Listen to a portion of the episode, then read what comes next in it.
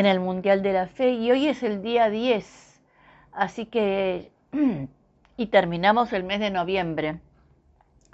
Y hoy vamos a ver mm, el que se super ganó el Mundial de la Fe es eh, Jesús. Y lo vamos a ver a través de un momento en el que Jesús comparte su humanidad con Dios el Padre, ¿no? Y lo vamos a leer a partir de dos pasajes, uno está en Juan y el otro está en Lucas. Juan 12, 27 dice, el Señor le decía a sus discípulos, ¿no? En este momento estoy sufriendo mucho y me encuentro confundido. Quisiera decirle a mi Padre que no me deje sufrir así, pero no lo haré porque yo vine a este mundo precisamente para hacer lo que Él me mandó. Más bien diré, Padre, muéstrale al mundo tu poder. Al momento, desde el cielo se oyó una voz que decía, yo he mostrado a mi poder y volveré a mostrarlo. Los que estaban allí decían que habían oído un trueno, otros decían un ángel le ha hablado a Jesús. Pero Jesús le dijo, la voz que ustedes oyeron tiene como propósito ayudarlos a confiar en mí. Y la misma situación en el Evangelio de Lucas dice, Jesús salió y según su costumbre se fue al monte de los olivos y los discípulos lo siguieron. Al llegar al lugar les dijo, oren para que no caigan en la tentación. Se alejó de ellos como a una distancia de un tiro de piedra y se puso de rodillas para orar. Padre, si quieres líbrame de este trago amargo, pero no se haga mi voluntad, sino la tuya. En esto se le apareció un ángel del cielo para darle fuerzas.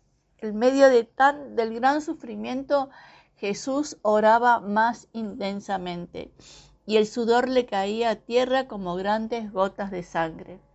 Cuando Jesús se levantó de la oración, fue donde estaban los discípulos, los encontró dormidos, vencidos por la tristeza, y les dijo, ¿por qué están durmiendo? Levántense y oren para que no caiga en la tentación.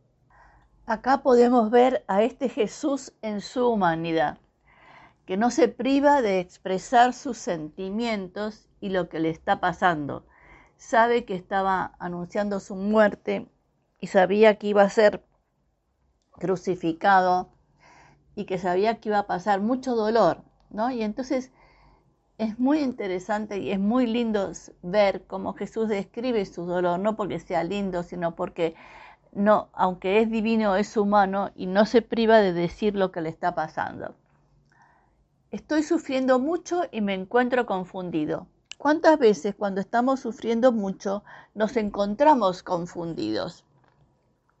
Pero quisiera decirle a mi padre que no me deje sufrir así. No, sacame este dolor de encima. Pero no lo haré porque yo, porque yo vine al mundo precisamente para hacer lo que Él me mandó. ¿No? ¿Cuántas veces queremos sacarnos las situaciones de encima? Y la otra en Lucas dice, Padre, si quieres, líbrame de este trago amargo, pero no se haga mi voluntad, sino la tuya. Jesús no se priva de decir lo que le pasa, no se priva de, de plantearse sus sufrimientos, pero en medio de todo ese sufrimiento y en medio de toda esa, esa soledad, porque también los discípulos los habían abandonado, estaban durmiendo, no deja de saber cuál es su propósito y a qué vino al mundo.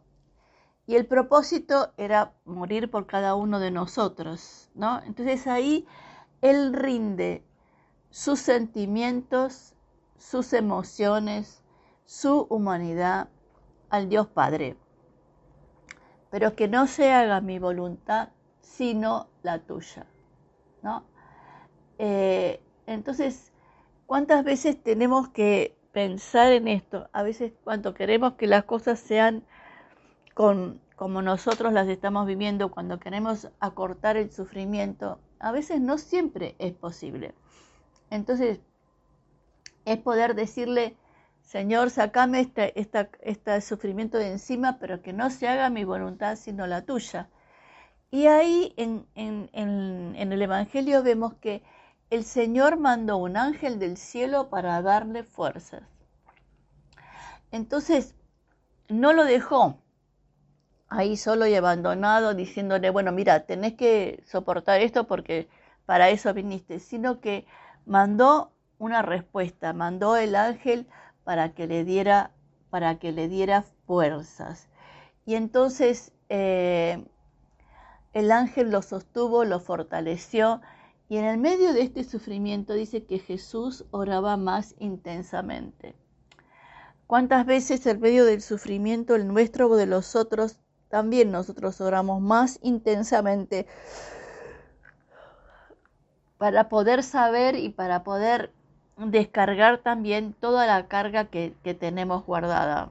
Señor, gracias porque vos sabés lo que es el sufrimiento. Gracias porque vos sabés lo que es el dolor. Gracias porque sabés lo que es la confusión en medio del sufrimiento o el dolor. Pero enséñanos a poder entender tu voluntad y enséñanos a poder discernir qué es lo que querés para cada uno de nosotros y de nosotras en cada momento. En el nombre de Jesús. Amén y amén.